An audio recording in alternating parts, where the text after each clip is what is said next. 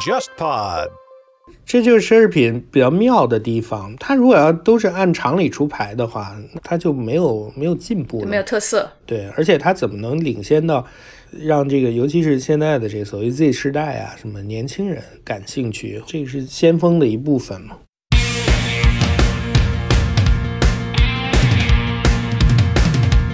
你好，我是 Bessie 李倩玲，目前身份是一位投资人。过去三十年，我的职业生涯跨越海峡两岸，几乎都在和广告行销行业打交道。我把自己的商业观察和思考记录下来，通过这本备忘录分享给大家。同时，欢迎你关注我们播客节目的微信公众号“备忘录加加减符号的加”，期待与未曾谋面的你有更多的交流。一起走进每一个正在发生的商业现场，探索有趣的故事。我有一个好朋友，他也是在某大奢侈品牌里面任中国区的这个负责人。说他有一次在亚太区开会，他的日本的同事就走过来跟他闲聊，然后日本同事就跟他说：“你知道吗？我好羡慕你，中国大陆这边的消费的客群的年纪都好年轻哦，都是二三十岁左右。”可是我们在日本呢，会来买我的产品的客户都是大概六七十岁，所以你们在中国还有非常非常多的年，可以对这一群消费者不断的卖他各种不同的产品，不同阶段人生阶段的产品。然后我的我在日本消费者也就剩剩那么几年可以卖了。中国可能就是日本的三四十年前的样子。其实蛮多的奢侈品为中国什么某一个季节或者某一个节日推出来的产品，其实未见得它是真的是给中国推的产品。它有时候呢，可能是就觉得，哎呀，嗯，快到春节了，那就做个红的吧。情人节就找一个产品中间最近出过有什么新型的呀，有写着 love 啊或者什么之类的这种差不多的这套。东西就推出来，就尤其是每年的那个农历年的那些产品，为什么大家好像很多有很多意见哈？对于觉得中国那些比如生肖啊什么的做的就是这个丑那个傻，就是很多这些意见，就是因为它都不是核心的创意团队做的东西。嗯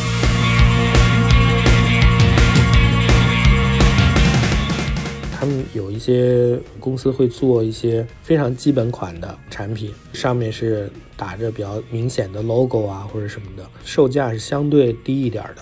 然后还有的公司甚至他会做一个专门给那种 outlet 打折店做一个系列，所以你在打折店买的东西，可能根本在专卖店里就没见过。欢迎大家收听今天的备忘录，我是 Bessy 李倩玲。今天还是由我跟 Jenny 一起来联合主持。Hello，Jenny。Hello。呃，我们今天呢是一个很有意思的话题，是跟奢侈品有关。呃，我请来的这一位呢是我一位老朋友，也是一位好朋友，他叫坎星 Charlie 坎。等一下我会让他自我介绍他的很这个丰富的资历啊。我的这位朋友呢是。在国内的嗯，这个奢侈品的这个行业，跟所有的奢侈品牌以及所有跟时尚相关的品牌也好，媒体也好，关系非常非常好的一个人。但是呢，他是属于那种潜水的，就是他他不是很张扬的。所以今天我请他带着他知道了这些奢侈行业的大小八卦。然后上我们的节目来跟我们大家分享一下。那查理，你要跟大家介绍一下你自己，还有你的整个的资历。好，大家好，我我觉得因为做那么多年跟这个奢侈品啊、这个时尚有关的这些。呃，工作吧，我觉得好像也还有蛮多心得的，其实可以跟大家聊一聊。其实更多的可能是行业的，也不算秘密吧，就是从业的人大家都知道，可能跟这个圈外的朋友大家分享一下，我觉得可能让大家了解一下这个行业的这个运作的这个状态啊，可能也。娱乐一下吧，我呢是大概九一年就入这个行，所以干了非常的多的时间。然后从大概呃零四零五年以后吧，就开始专门负责这个内容营销的部分，所以就更多的参与到那个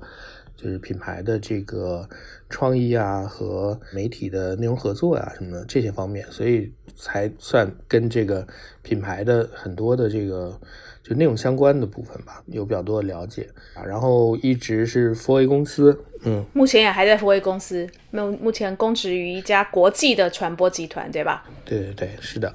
我们就不说哪个集团名字了哈，我不想帮人家打广告。哎，对他，对大家可以自行 搜索。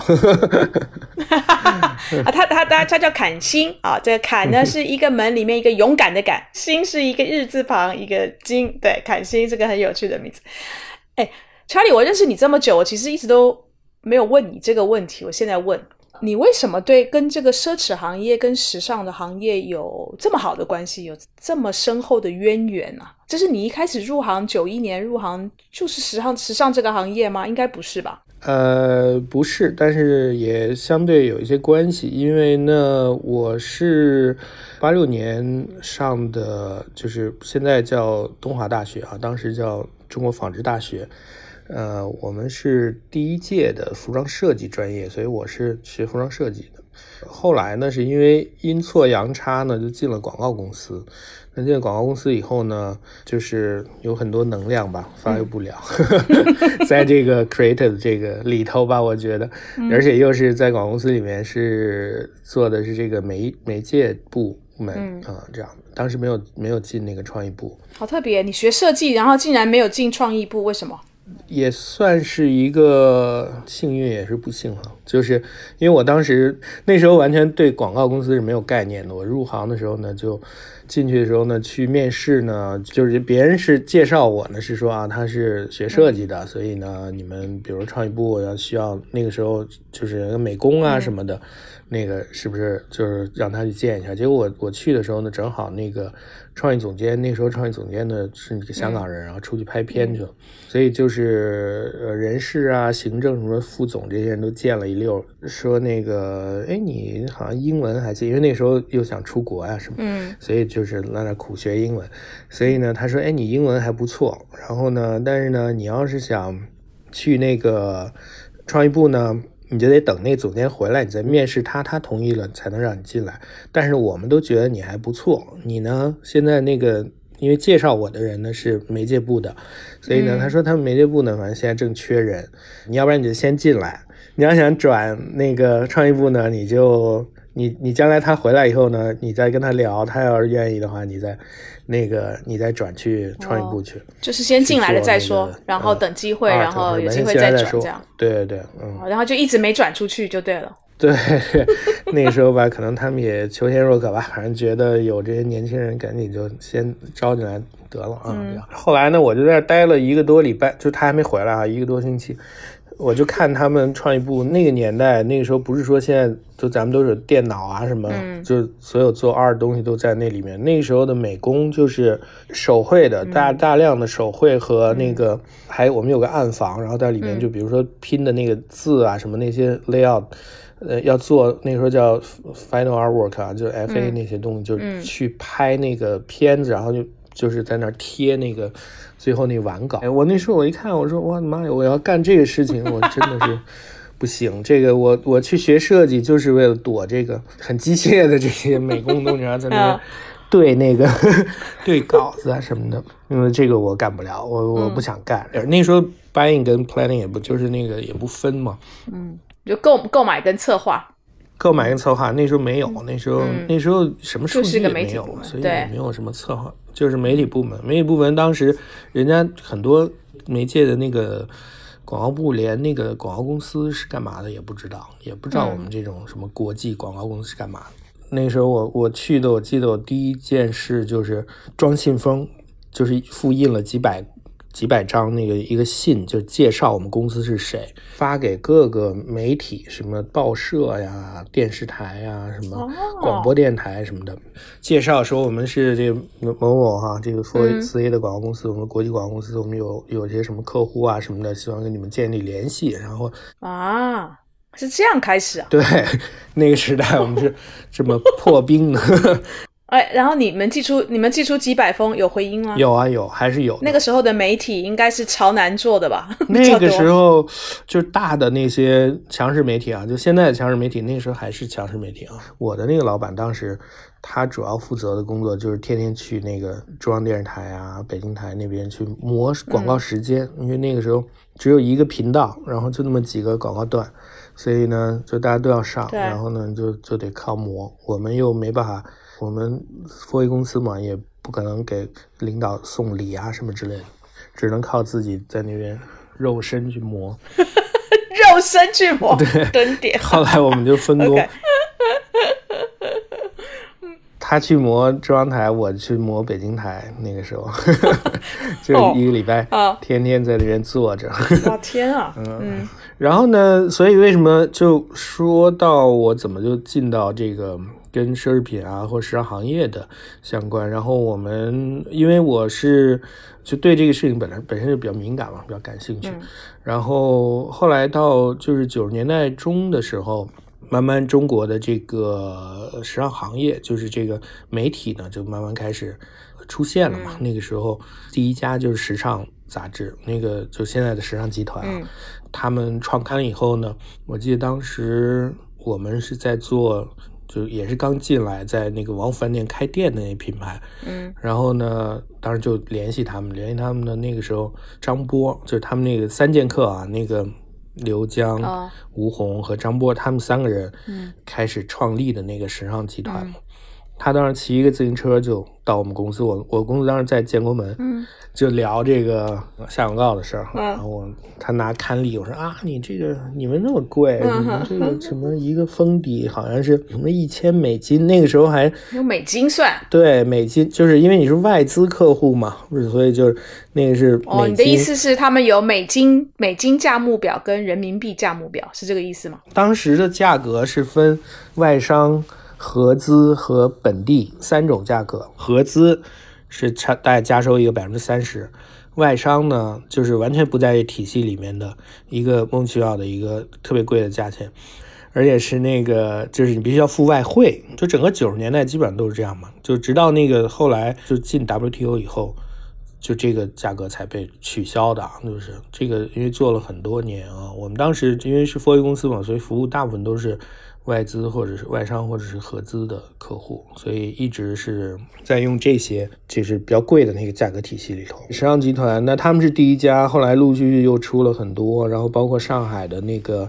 L，他们也开始就就是变成一个固定的一个月刊这样的，等于就跟他们关系都很好吧。就是一起成长起来了，然后呢，到零几年以后，因为我们是我当时在那个呃那个时候叫 TME 嘛，就是 MEC，后来叫 MEC，现在叫 Wave Maker，嗯，刚开始接香奈儿啊什么这些客户，所以陆续就跟这个基本上这些时尚媒体吧关系就非常好。所以那个时候的时尚媒体或者是奢侈品品牌的一些，尤其是本土的人才。就是等于是你是你是跟他们一起长大的就对了，所以他们现在可能也都是各大集团的掌门人啊，中国的掌门人啊，或者是说 C 什么 O 的啊等等的，所以你的这个关系就是从那个时候就等于差不多二十几年的对对的关系。是的，对，那时候我还是小朋友嘛，嗯，那他们也很年轻，那现在他们也是小朋友，对，他们比较更能闯吧。后来呢，我们就是大家是一个所谓共同成长嘛，就是因为大家是互相出主意嘛，怎么能这个更好的服务客户啊？有很多新的广告形式啊，或者说客户的有些什么需求啊，什么这些，我们都按照这个常规的方式来说的话，它好像原来是不存在的，很多东西是我们 create 出来的，嗯，所以才跟这些现在的这些时尚行业的这朋友们这个有一个。还蛮近的一个关系，嗯，跟品牌也一样，也是，就是说很多东西就是我们慢慢的在学习他们，所以呢，才有更多了解以后呢，才能够帮他们去找到合适的机会嘛，嗯，所以过去这两年里面的一些 奢侈品牌在中国广告大翻车的案例，可能一些背后的不为人知的内幕啦，或者是作业情况，你应该都非常熟哈。呃，听过一些。嗯，我给听众先介绍一下，就是我们做这期节目的一个契机好了。前段时间西西，呃，很多品牌都做了那个西西限定的营销，然后一个奢侈品品牌叫巴黎世家，当时为中国市场推出了他们下面有一款叫 Hourglass 包的一个七夕限定版本，然后还找了他们合作的一个法国女艺术家做了一整套海报。如果听众朋友感兴趣的话，希望大家也是可以去搜一下看看。然后，如果你有任何想法的话，也很欢迎大家在评论区告诉我们你是怎么看待的。那我来说一下，就是互联网上的一个争议哈，就是呃，这整一套营销用现在流行的话来说，风格是比较土酷的，就是有一点千禧年那种 Y2K 的风格。然后有的人会觉得他们这整一套视觉太土了。虽然说这是巴黎世家的那个国际 campaign 在中国的一个落地，但是很多人会觉得他们不懂什么是中国风，甚至还会有一些人觉得就是太丑了，丑到辱华的程度。当然这是一些人的观点啦。然后也有一些人会觉得很酷，而且这款包就是哪怕不是七夕限定的版本，其实卖的还不错。所以我特别特别想问，就是。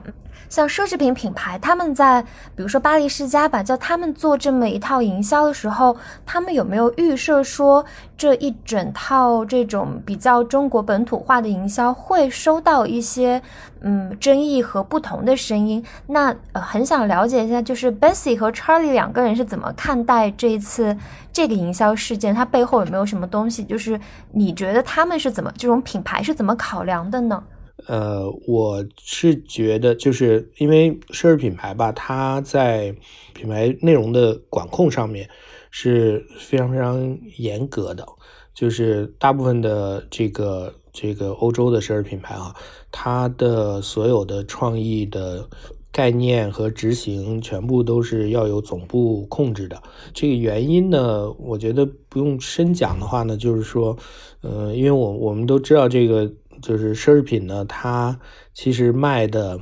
除了是这个产品本身啊，其实它卖的更多的是一个梦想，就是设计啊和与它相关的整个的生活方式是这样的。所以呢，这个东西呢。它更多的是一个居高临下的吧，这样的一个一个一个方式。然后对于这个中国这样的市场来说的话呢，它相对也还是一个比较新的市场，所以呢，它这个我们接受奢侈品的时候，也是一个仰望的一个方式来看它。基本上这个奢侈品行业的规矩吧，就是呃，所有的创意基本上都是这个由总部来控制的。这样呢，它也是，就是它比较容易能够把控那个全球的这个统一的一个品牌形象。嗯，这但是中国的团队在总部发想这个创意以及执行或者制作的过程当中，中国的团队难道没有被邀请一起去参与那个过程吗？或者说，我们特别讲巴黎世家这个案子哈，据你据你的了解，据我的了解呢，巴黎世家这个案子呢，其实它本身是。是有中国的这个参与的，我陆续听到，就说他们在包括那个，就是那个字写那个包上面的那个“我爱你，你爱我”什么之类的那个，他们也是通过一个招标的一个方式哈，就是有很多的这个创意团队去比稿，然后呢，他最后他们落到是一个中国的一个艺术家，这个字体的这个这是是由他来做的，其实那个字并不是国外来的哈，包括那个。里面的那个概念，他们也是找这个，也有中国的团队参与吧。但是他最后讲出来的时候呢，他他没有标出来说这个是中国人做的还是外国人做的。其实现在很多的奢侈品，因为中国市场已经足够大哈，然后还蛮多的奢侈品，他们在做这个大的 campaign 和尤其跟中国相关的 campaign 时候，他们一定还是会来。咨询中国的意见，但是可能各个品牌不一样，以及品牌它自己内部的那个管理的方式不一样，那它让这个中国团队参与的程度也不一样。呃，有的可能会在特别初期哈，早期就 involve 这个中国团队，有的呢是就是最后所有东西都做差不多了，然后才发过来让中国团队来提建议什么之类的，就是最后等于是 damage control 的时候呢，就是让中国团队来，或者是说把创意呢它拆出来，比如说中国团队你们来建议代言人啊什么，因为这个国际就是这总部太不确太不确定谁是谁哈，创意本身的这个执行啊什么拍摄啊和那个概念什么的呢，还是由总部来控制，所以也就产生了很多问题。所以刚才 Charlie 其实。说到一个重点，就是中国团队即使有被邀请参与，就看他参与的那个阶段是多早期。即使很早期能够参与进去，但是总部那边是不是允许？就是你可以参与，但你有没有那个影响力？因为他的创业创意的概念可能早就已经都出来了，所以他不一定能够容许任何一个地方或是任何一个市场的。呃，当地的团队能够去左右它的总部所所创造出来的这些创意的一些概念。嗯，这还只是传播层面，其实更深层的就是还有就是产品的研发。你看到现在其实蛮多那个呃奢侈品，就是为中国什么某一个季节或者某一个节日推出来的产品，其实未见得它是真的是给中国推的产品。他有时候呢，可能是就觉得，哎呀，反正，嗯，快到春节了，那就做个红的吧。这个什么情人节就弄一个，有找一个产品中间最近出过有什么，呃，有有有新型的呀，有写着 love 啊或者什么之类的这种差不多的这套东西就推出来。因为你本身开发一个产品也也还是蛮复杂的一个流程，那他为一个。市场单独去开发新的产品的话，它一定是需要就是得得有足够的量嘛，或者是这个销售或者一个一个明确的销售目的的话，它才会去搞。它这个就跟一些比如说有一些设计设计师的产品呢还是不太一样，就是设计师呢，就品牌的设计师，他如果出于真爱哈，他真的是喜欢中国的文化，或者说他他在。就是设计某一个系列的时候，它是被这个中国的某一些呃元素影响了。那它那个产生出来的产品呢，呃和设计呢，那个是我们说是为中国做的这个产品。反正因为现在品牌都很大嘛，它那些产品并不见得都是设计师或者创意总监他亲自指挥来做的，有很多是那种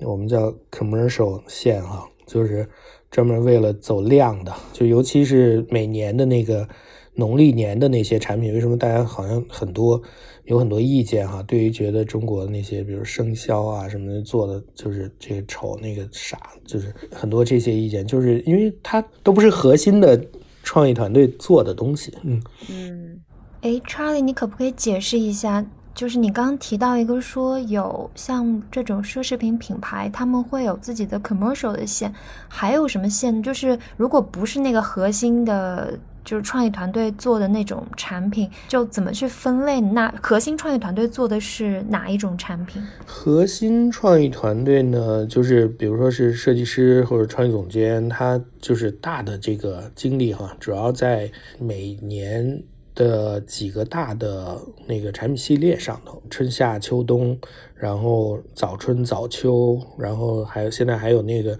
呃什么 cruise 啊度假系列啊什么。然后如果要再分男装女装的话，产品线就非常非常多。像我有一些那个服装设计师的朋友啊，他就是真的每天都精神紧张啊，尤其是独立设计师。但是因为现在就大家都有要推那么多个产品系列的话。独立设计师也要去追这个这样的这个节奏，就是一年没有没有办法休息，三四十个 look，小到你也得十几个 look。就你如果不做秀啊或者什么之类的，他们的我觉得那核心团队的精力主要还是在做这些上头。因为现在饰品啊，就是包啊、鞋啊这些，也是是这个销售中间占的一个主力军嘛，在里面。然后呢，他们的精力会放在那个，就做几个核心的最好卖的吧这种产品。他们去设计这个这个东西，然后有一些呢是那种他们有一些呃公司会做一些非常基本款的呃产品，然后呢，或者上面是打着比较明显的 logo 啊，或者什么的，卖的那个售价是相对低一点的。然后还有的公司甚至他会做一个专门给那种 outlet，就是打折店做一个系列，所以你在打折店买的东西可能根本在专卖店里就没见过。还有就是那种为免税店呀或者是什么专门有一些有一些系列，就那个可能定价定的比较便宜吧。所以这些呢，基本上我觉得核心团队是不会管的啊。哎，那你刚刚提到说，比如说中国春节农历年一个很重要的各种大牌都会推一些农历年限定商品的，是不是很大程度上都是非核心团队做？它可能是某一个产品线的延伸，但并不会是一个核心的商品。对我的分析啊是这样的，因为我从那个 那个产品本身的这个设计的这个水平。和这个呈现的那个方式来看的话，它都不是不应该不是那个真正设计师或者创意总监自己亲自来盯的这种项目。刚刚 Bessy 也提到说，很多时候中国团队他们的参与度可能并没有那么高，而且他们参与的其实是不同的阶段。你在行业里面工作三十年了。你会不会觉得，就是近几年这个有这么一个趋势吗？就中国的团队的话语权和他们参与的阶段是在增加的。肯定啊，我觉得自从中国市场本身就是中国消费者的这个消费力已经非常强了。从这个，因为不光是中国市场，它还有海外市场，就大家原来是可以那个出国买东西的那个比例也非常高哈，尤其买奢侈品的。所以中国市场的本身的这个消费力非常强，然后再一个呢，就是中国的媒体环境跟国外也不太一样，所以呢，这两点呢，我觉得是让这个中国的营销团队的话语权越来越高的原因之一吧。我那时候在看巴黎世家的七系广告的那个时候炸锅了之后。我我是先到巴黎世家他们的国外的官网上面去看他一系列的产品，包括他选的模特儿，因为他是国际的官网嘛，所以它上面就不是只是有东方人，他也有他也有西方人，他也有不同肤色的人种。我呢那个时候第一个感觉就是，即使中国的团队他有参与这个七夕的广告的整个的创意的发想也好，或者是制作的过程。就算他们觉得这个有可能引起争议，我估计他们也很难去左右，因为你去看他的官网，你就知道，其实他 就是我觉得还那个，如果我们觉得他这个土的话啊，你去看他的官网，可能还蛮一致的。然后他选的那些西方人的模特儿，也就长那样。你就没有听到，比如说啊，英国的消费者跑出来，美国的消费者跑出来说：“哎，你们这样怎么可以侮辱我们这样的白种人或者西方人啊？”等等，就他他，我觉得他还挺一致的，就我就我就这个德性，我这个品牌就这样。对啊，他其实这个只是中国人，中国的消费者啊，或者说大众啊，他比较其实对这个品牌本身，或者说他最近换的这个新的设计师，没有什么概念。那通过这个这个 campaign 呢，我觉得其实还挺好的，让他一下就破圈了嘛。其实就是哎红了，就是让大家知道这他就是这德行。因为这个设计师本身其实他还是蛮蛮先锋、蛮前卫的。他的其实整个的，就是他做了很多奇奇怪怪的这些 campaign，就是都是用这种就是从日常生活中间发掘出来一些。很怪异的一些 awkward 的一个审美的体系来讲它的产品，所以它的这个本身的概念就是这些，只是原来可能这火没烧到咱们这儿来啊，你没觉得？你看着还觉得还蛮有趣的，然后然后要做一个七夕广告，对他正好用这个七夕的话，所以他其实他的语语言风格就是他的这个视觉语言什么非常一致的，他用这个七夕的这个方式。对小红书账号传那些图，其实和他们 Instagram 上面的风格还蛮像的，就是有一些搞怪，就像你刚刚说的是日常生活中找到一些，就是有点猎奇，然后有一点古怪的感觉。对，没错，嗯，对你去他官网上看他那些衣服，我就在想，嗯，呃，即使我买了这些衣服，我还也不晓得该怎么穿。这就是奢侈品比较妙的地方。它如果要都是按常理出牌的话，它就没有没有进步，没有特色，没有特色。对，而且它怎么能领先到让这个，尤其是现在的这个所谓 Z 世代啊，什么年轻人会感兴趣，或者是吸引他的眼球，以及让他觉得哇，你还是很牛逼的这样的这个品牌哈，嗯这个是先锋的一部分嘛，嗯。我想问一个比较基本的问题哦：国际的奢侈品为什么要本土化？有必要本土化吗？我个人认为它没其实没必要本土化，但是呢，可能中国这个市场呢还是相对比较特殊吧，所以那个它还是要做一些努力，因为毕竟中国的一到五线市场哈、大家的这个接受能力啊、理解啊或者什么能力都还是不一样，但是这个市场呢又又那么大，那个品牌呢，我觉得它这个胃口也很大，他们就愿意说怎么能更快的去俘虏更多的人过来。就是陷到那个迷思里面啊！如果十四亿人口每一个人都能够买我一个包，多好！没错，对啊，但你永远不可能做到十四亿人的生意。是的，对啊啊！而且现在就是越来越，尤其是现在有这个互联网以后啊，就是它的这个传播的路径和以及这个消费者在接受那个奢侈品的这个品牌，就是你品牌奢侈品品牌建设的路径也跟以前大大不一样了。那现在就是嗯，大量的这个消费者他、他可能就是看什么小红书啊，什么抖音啊，或者是天猫上的这些什么红人去分享的这种东西，这个是他的一个接触这个产品信息的一个主要渠道。以后吧，就很难说还用我们原来传统的那个方式，杂志上买一大堆广告啊，什么嗯，户外还算好一点儿哈，就是他至少能看得见，什么机场啊，什么南京路上这些广告，他他如果来的话，他能看得见。但是你如果不在这些地方的话，你这是根本看不到，就是杂志也可能也根本渗透不到那边去。国际的设计师品牌在做中国的本土化，如果他又对中国的这个文化的底蕴没有一个非常好的掌握的时候，我觉得基本上就是帮自己挖了一个坟墓，挖好了之后就自己直接跳进去。你就常会看到这种 炸雷的，或者是翻车的。对，自杀型营销，嗯，叫。我觉得巴伦奇亚雅和去年的那个某意 大利品牌啊，辱华的那个还是不太一样的。这次的这个呢，嗯，首先他自己其实。他很清楚，我这么做的话是会引起争论的。我觉得他们是明白，所以他，我觉得他那个尺度掌握的其实还可以，嗯，跟去年的那个不太一样。去年那个呢，听说就是，呃，设计师本人吧，可能那话语权非常大嘛，所以那都是他自己的买卖，所以他嗯想干嘛干嘛这样。哎，所以是不是品牌有时候？得到争议，他们还挺高兴的呀。因为像巴黎世家这个的话，就是说它有点在一个敏感地带，但是话题度又非常好。然后我看之前有人报道说，它这个七夕系列限量卖六十个，很快就已经预定超过二十个，而且就是 Hourglass 这个非限定款也卖掉好多。其实他们是挺开心的，是吗？应该是很开心，我觉得，嗯，我要是他们，我就应该蛮开心的。我觉得是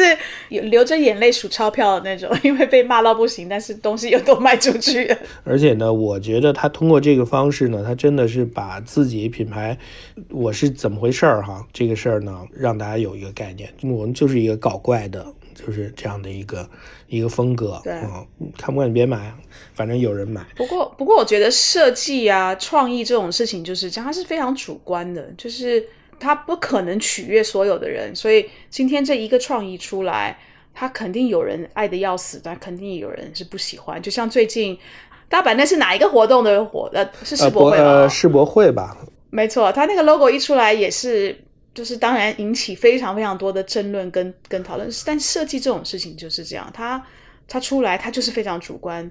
就是像这样的集团，他之所以请这个设计师，他当然一定是支持这个设计师用他自己的风格来帮这个品牌走出一条跟别的品牌不一样的路。如果比如说巴黎世家，它一直以来都是一个中规中矩的设计，那他怎么去跟比如说迪奥啊、香奈儿啊、YSL 啊这种牌子去？去抗争，其实对，就是因为它本身这个品牌的，就是它能够动用的资源啊什么，肯定不如这些头部的哈一线品牌的这些资源，所以它用这个这样的营销方式，我觉得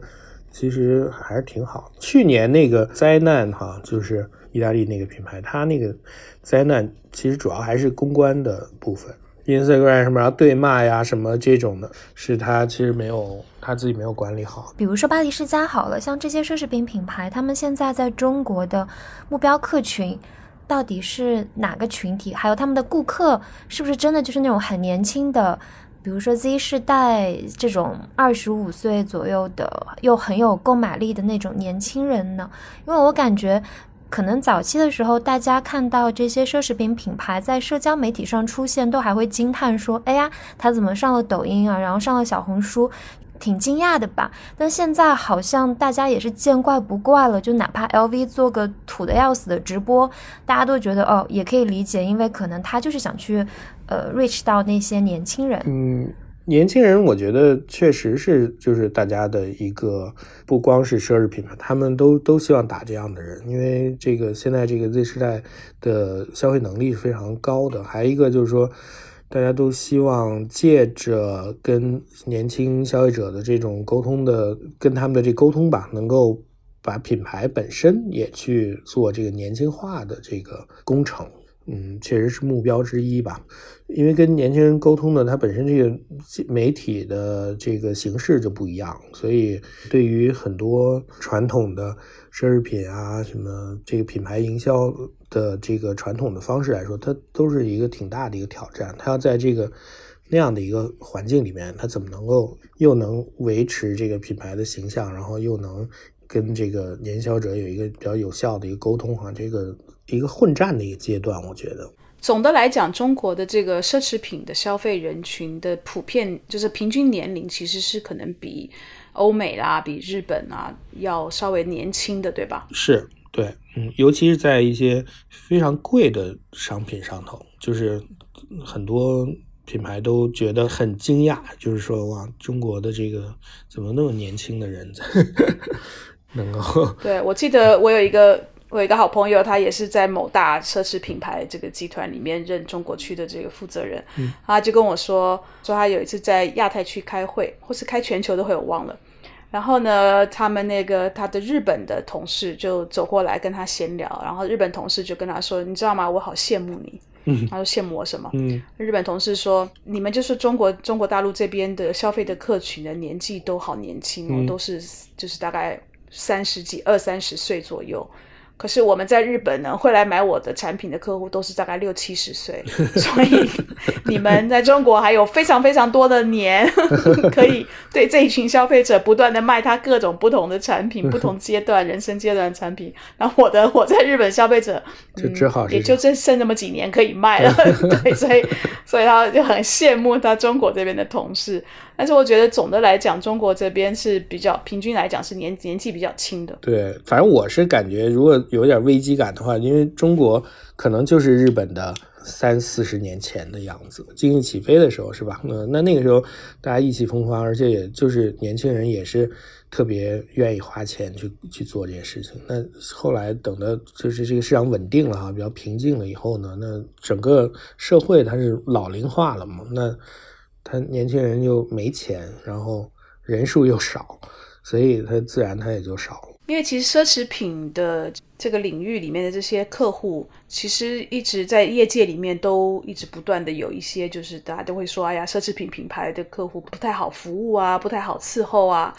啊，因为他们要不就是有一些脾气很非常大，然后有的比较比较难搞。为什么会是有这样的现象？是他们压力特别大吗？还是你觉得是什么现象？还是说这个他整个业界的这种？这种氛围，它就造就了大家进到这个氛这的这个领域里面，就开始可能眼睛长在头上啊啊，然后就是把自己的这个地位往上拉等等的，是什么原因造就成有这样的一种印象出来？我觉得啊，是，呃，其实首先我没太觉得他们特别难服务，因为有。反正那是因为你是他们的朋友啊，所以每一行都有都有很难服。我我觉得可能更更多的是那个沟通的方式的问题，然后以及就是说大家的标准是怎么定在什么地方。你说广告行业来说的话，就是我们其实接触他们最多的是媒介部媒介部门是跟他们的这个奢侈品牌沟通的这个最最多，但是呢，从媒介的计划跟采采买的这个角度来看的话，其实我是觉得很多的工作，因为大家没办法去把它完全去量化，所以呢，就会造成很多在沟通上的客户的期望值和最后做完了以后的那个呈现的时候的这个中间的比较大的这个 gap，以及就是说中间有太多就是不可控的因素吧，或者是未知的一些因素，让大家没办法。像那个快销啊，什么这个其他行业那样的，那么有那么直接的这个效果的这个评估出来，所以呢，它就比较难。那个就是说，大家会觉得说，哎，我怎么做都不对似的。就像我们刚才说的那个，那尤其是你说创意上的东西，那它就特别主观，就是。他说好就好。我举个例子啊，就是说最早期的时候，我们当时以前的杂志广告，就最前面的那些位置，特别花哨的各种方式哈，然后都是那个某几个什么大的那个化妆品的牌子，然后也有奢侈品的品牌。他们这个排序呢，其实是有一个自己一个所谓潜规则的吧，就是你本来是在后面的这个品牌，你要是你花再多钱呢，我也没办法给你前面的位置，因为前面的位置。从人家从一开始我创刊的时候，他就占着这些位置。当时呢，我记得我们还为这个事情啊花了很多钱去做一个调研，就是说问这个消费者说你是不是 care 这个这个广告的这个位置的问题啊？就在杂志里面谁谁在第一、第二，你们注意到这个事情？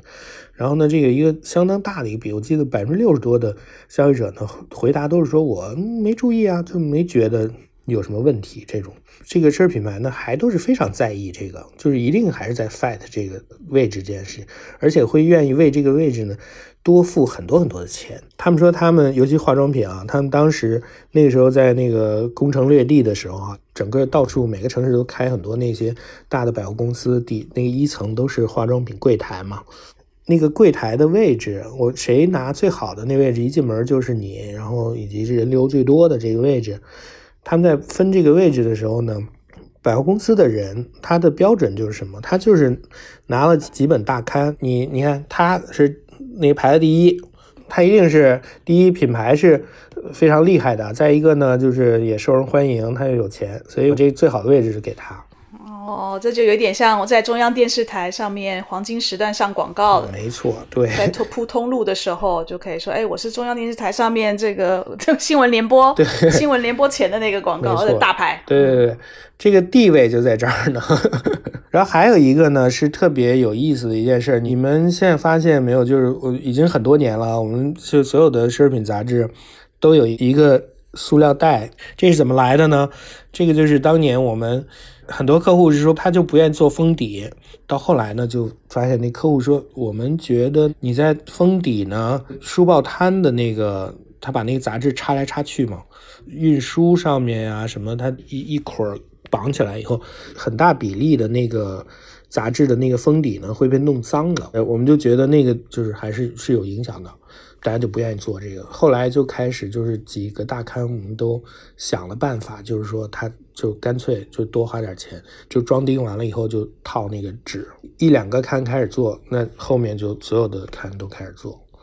这样他就保证那个是这样来的。对，为了保护客户的封底的广告的 干净跟美观，没错，这个就是 这个是非常有中国特色的一个 一个解决方式啊！对对对。反正包装袋这件事情就变成一行业标准了。你如果是做那种就是精品刊吧，我们说这个就它一定是现在都是带一个纸袋的。嗯，因为前面刚才 Charlie 也讲到，就是其实这些奢侈品品牌，因为他们的总部对于就是创意本身的这种展现出来的，就是不止他控管他的创意本身呢，他还控管就是你你展现出来的那个质量有没有达到我的标准。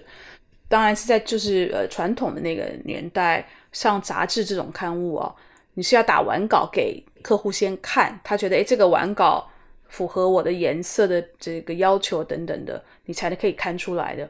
那很多奢侈品的品牌，他们的中国这边的中国大陆这边的杂志的完稿是要寄回去他们欧美的总部，给总部看过了之后才再寄回来。所以我还记得我有一个有一个就是我那个奢侈品品牌的那个好朋友，他说他你他说你相信吗？我有一个完稿，那总部。前前后后看了四，就审了四十八次。再有耐心的人，可能也都被磨的已经不晓得该怎么办了，可能都哭出来了。每次一听说啊，又要再做一次，我觉得很多的原因吧，会造成了这个这个产业好像就是给人的感觉就是很不容易服侍。有的时候并不一定是，比如说中国的客户这边的问题。他们现在都学会了，他们也很会挑的，嗯，但是都是客户爸爸。对的，就跟我们听众解释一下，就是。杂志的，就是每一个版位的位置啊，就是如果是一些大的客户，他签订年约啊，就像刚才查理讲的，有很多杂志，它是国际的杂志，它进入中国的时候，很多客户他在一刚进来的时候，他就已经把这个版位占下来。那一旦你是签了年约的客户，你来年你是有优先续约权的。所以呢，有很多的杂志的这个版位，有某的某一些客户他拿下来年约。那除非这个客户选择不续约，这个版位才会再重新开放出来。诶，这也是我刚刚很想问的。那所以他们其实是按照年框来买这个位置。那第二年只要我选择续约，这个位置就还是我的，对吗？对，是的，嗯。那价格会涨吗？假设这个位置特别特别的，就是大家都想要这个位置，那嗯，会不会这个就是这个版面的广告刊例价会涨价，然后让？品牌们抢着想要买，会出现这种情况吗？呃，有，而且当然，对于出版商来说的话，他是希望年年都涨哈。那所以呢，为什么有我们媒介公司的存在是什么呢？就是 去帮客户去做这个这部分的谈判啊，什么这样，就是说你要涨，你你涨到多少是合理的？你对什么样的客户你不应该涨？因为我们有怎么样的一个 deal 哈？尤其是比如说大的集团，我除了你这一本刊，我是不是还有其他的刊？然后或者说我的作为集团里面，我有两个头部客的品牌，我后面还有一堆这个腰部的品牌。你涨了那个，你是不是你后面的其他的你这个这些业业务你还要不要哈？也是一个一个怎么说一个动态的一个管理吧。嗯，我还记得有一有一年，当然那个时候是杂志的读者群都还算大的时候啊，有一本刊物要非常的火，就大家都要都要去抢在它的上面去上，就是这些奢侈品一定要抢那些版位。后来这个杂志社出了一个什么妙招呢？他就是那那我就把广告呢分为 A、B 版，就是他说我的因为发行量够大，但是我的我的版位我就拆成 A、B 版，所以我一个一个版面的位置我可以反卖给两个客户。所以它等于同时间就不止这个不是只只是涨价的问题啊，它它它同一个版面它卖了两次。对，这是一个方式，还有一个方式就是说，他把那个一个月刊哈，他同时出好几本，他大概有三本，这三本呢，他这样呢，他就每一本呢，他都可以卖前面的那个特殊位置啊。还有的一种呢，就是后来他们很多杂志现在出，就当时就改成上半月、下半月，因为他们拿的刊号有好多是那个，就是一月可以出两刊的。哎，我要问一个就是直播的问题。你怎么看那个 B B 前两天让李佳琦在他直播间直播带货的这件事情？听说那个。成绩还是非常不错的啊，那不是什么两秒钟那个都卖完了。它只有两百三十个包，那云朵包嘛，两百三十个包。然后呢，就是它也它的零售价好像一个就是一万多块吧，我忘了实际的价钱。一万多，对。对，然后他在直播间也是一万多，嗯。以那个李佳琦的那个粉丝的 base 和他每次直播的那个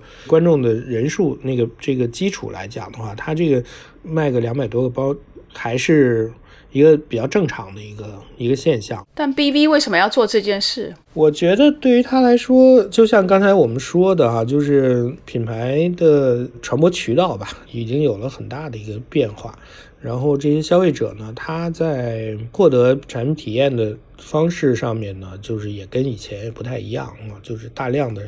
这个消费者他反而不愿意去那个店里面去买。东西对于这个 Z 时代来说，因为他们就是从小就是在这个设备上面生活的哈，很多人是对那个就不太愿意，真的是跟人打交道或者什么。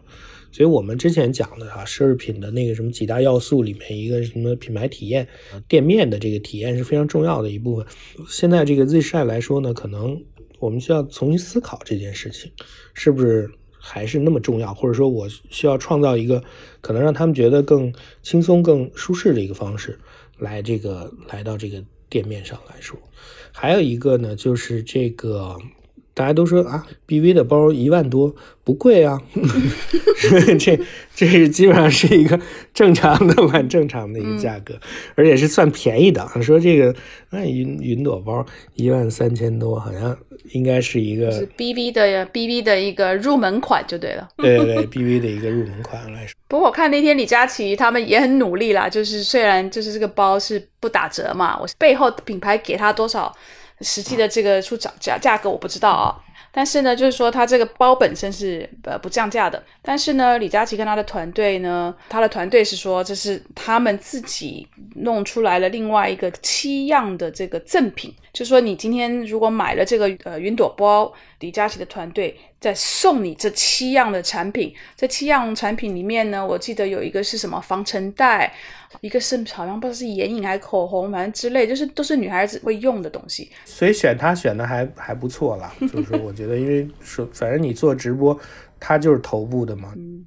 你们觉得年轻人选择买奢侈品，意见领袖？因为我觉得李佳琦他其实已经是一个比较大，他不只是一个直播的播主，他是很多人的意见领袖。意见领袖在他们下决策的这个过程中，是不是越来越占很大的一个比重？就是我买奢侈品，可能我也想在我喜欢的人那里买，而不是去专卖店一个不认识的柜姐给我送上一瓶水，然后我跟他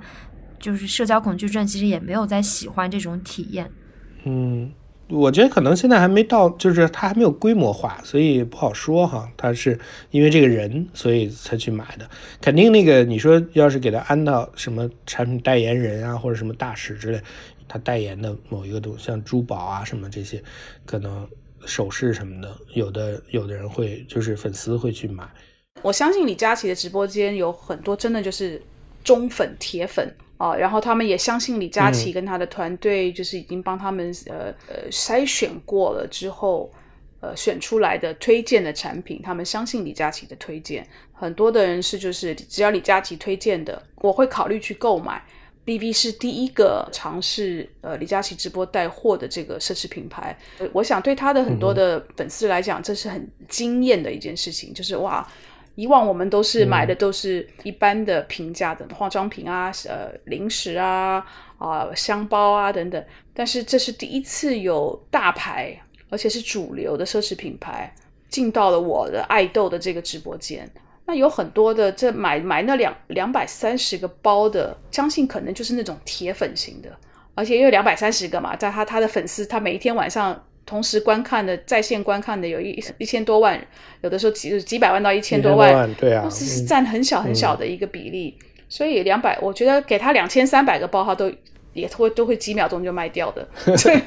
我们以前叫粉丝经济，现在其叫做订阅经济，就订阅杂志那个订阅经济。它并不是说啊，我今天不是说我我花钱成为李佳琦的粉丝的这个订阅的概念，而是说我买对这个人买单，我买账。那我我相信他跟我的推荐，所以只要他推荐给我的东西，我会愿意考虑，然后我剁手的这个意愿及动作就会快很多，因为我相信他选品的这个能力，他已经先帮我筛选过这些商商品，所以我我愿意呃跟他之间有这样的信任关系，而且是强信任关系，所以他推荐东西我就买，所以我觉得我觉得 B B 还蛮蛮敢去尝试的，因为。大概很多的奢侈品牌都会认为直播带货这是一个非常 low 的事情吧？其实也不见得，我觉得这个是一个，呃，怎么说呢？还是一个直观上哈，大家一开始觉得好像直播这件事儿特别 low，最后慢慢变成一个这个新媒体时代的一个一个通路或者一个渠道的话呢，大家习惯了就好。而且有有吃螃蟹吃过的人，比如说头部品牌他也做了，那可能其他其他的品牌。就觉得那 Why not 我我其实也可以来试一下，嗯，万一好呢？万一效果好呢？嗯，我觉得可能李佳琦那个团队他自己也心里也比较有数，从他的这个粉丝啊和这个日常的这个流量，这观众的这个 base 里面大概有多少人能，是不是有没有这个消费能力啊，能够买这个东西？还有一个就是说，你如果从这个消费者的这个粘性来讲的话，他。这个如果有人一天在那边盯着你一一两个小时，别的事儿不干就去看这个这个李佳琦在直播的这个这样的人的话，那基本上你没有其他的渠道去 reach 到他们了。我之前有一个误解，我会觉得李佳琦的观众是比较年轻的，比较追求性价比的年轻女性。后面我采访了一些人之后，发现其实李佳琦的观众不但年薪高，而且都是贵妇，就 真的非常有消费能力。去年双十一的时候，李佳琦在直播间卖很多是均价在三千元左两三千块钱的化妆品套装，比如说 CPB 的一个子弹精华什么的。后面我聊了一些消费者。之后发现，其实对于这些人来说，他们并不是追求便宜，当然也是也是因为套装比较划算。他们很大程度上不是因为追求便宜而在李佳琦的直直播间买这个千元套装的。就对他们来说，我只是我关注你这个主播，然后你给我带来了快乐，我刚好本来也是要买 CPB 的，那我就刚好顺手在你的直播间花三千三四千块钱买这么这么一个套装，对我来说其实没有在亏的。我想了一想，觉得是不是其实 B V 找到李佳琦去卖东西也有这个考虑，就是他的观众里可能有很多是我付得起一两万块钱去买一个包，那我既然可以在这里，在你的直播间，在一个给我带来快乐的地方去买这么一个我本来可能也是要买的包，我何乐而不为呢？我很有可能，对，还一个就是有可能在这个决策团队里头哈，有人就是本身就是李佳琦的粉丝。对，利用这个机会可以见到李佳琦本人，以及他有这个信心吧，就觉得说，哎，我就喜欢他，嗯，我也能买得起这个，我就想从那儿买。对，因为我觉得可能很多消费者他确实，因为你想他要花那么多时间去盯着他看的话，他就已经一个是娱乐的功能，还一个就是他那个直播的这个主播的这些对这个各种产品的这个介绍啊什么之类的，他就。它也是让大家得到很多信息吧，市场的这个信息和什么之类的。嗯，云朵包应该应该不是 BV 卖的比较不好的那个系列吧？不是，嗯，那个据说还是就是那蛮火的。据说那个大的包还是一个挺火的包，对对对，一个网红款这种。然后 BV 这两年也是因为换了设计师以后，这个新的设计师也是那个步子迈的也挺大的，而且也还挺受。这个追捧的，呃，你们两个有没有印象？就是二零一六年的时候，当时关注到那个一个手表品牌叫积家，当时他们请那个 Papi 酱拍了一支 social 的宣传片。我印象中那支宣传片的争议非常大，就是很多人会觉得你一个高端奢侈品手手表品牌，为什么会请这样一个网红来拍？在你们的观察里面，从一六年有这么一件事情到现在，是不是其实奢侈品品牌对于这个网红去帮他们拍宣传片，甚至有可能会成为品牌大使，不是代言人，是成为某一个 campaign 的大使的这个，他们的接受度更高了？是而且这个东西是只在中国市场的吗？还是说全球都有这么一个趋势？就是网红话语权和作为大品牌大使的这么一个角色的增加。嗯，我觉得可能网红的这个行业经过这么多年来的这种培养、发展跟演进，现在已经成为是一个主流的媒体。而且你说像这种奢侈品行业里面一个非常著名的网红叫包先生嘛，好像对，有一个，嗯，他也是属于网红，然后他是已经红到是品牌是愿意跟他合作。出一款就是只有包先生的这个特别款，然后只在包先生他的这个渠道上面去卖的，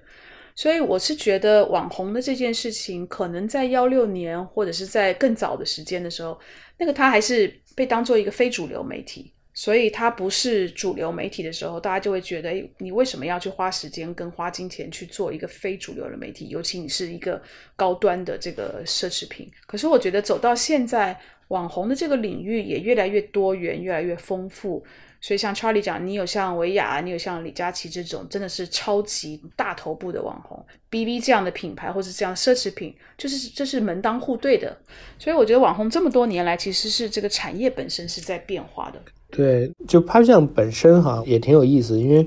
我们之前有跟一个纪录片团队聊过，这个他们就是在跟踪的一些企业家和创业的人。这个里头呢，就是其中就有 Papi 酱，然后他们的另外一个角度看他的一个角度，就是说他他通过一个短视频和作为一个自媒体的一个创业人吧，呃，是一个非常成功的一个人。所以就是跟网红合作可以有很多形式，我觉得，或者说你你的角度是怎么样，但是核心还是你本身，你这个 message 要比较清晰的传达给这个消费者。嗯，今天非常感谢查理我的好朋友跟老朋友。带了这么多的呃，对于奢侈品牌这个行业的剖析，还有呃他的独到的见解跟经验来跟大家分享。希望今天的听这一集备忘录的朋友，不管你是不是对这个行业有兴趣啊，但是你会你会了解，其实奢侈品这个行业呢，嗯，也是一个高压，然后也不容易做的一个行业，跟很多行业一样是非常非常有意思。的一个行业，所以呃，备忘录的听众如果有兴趣的话，呃，可以想办法找到侃星的微信号，然后加他一下，然后再让他跟你讲更多的小秘密，看看能怎么样进到这个奢侈品的这个行业里面，成为专业的奢侈品的从业人员。所以今天非常谢谢 Charlie 的时间，然后也谢谢 Jenny 的时间。好，谢谢，谢谢，谢谢大家。嗯嗯，拜拜。好，拜拜。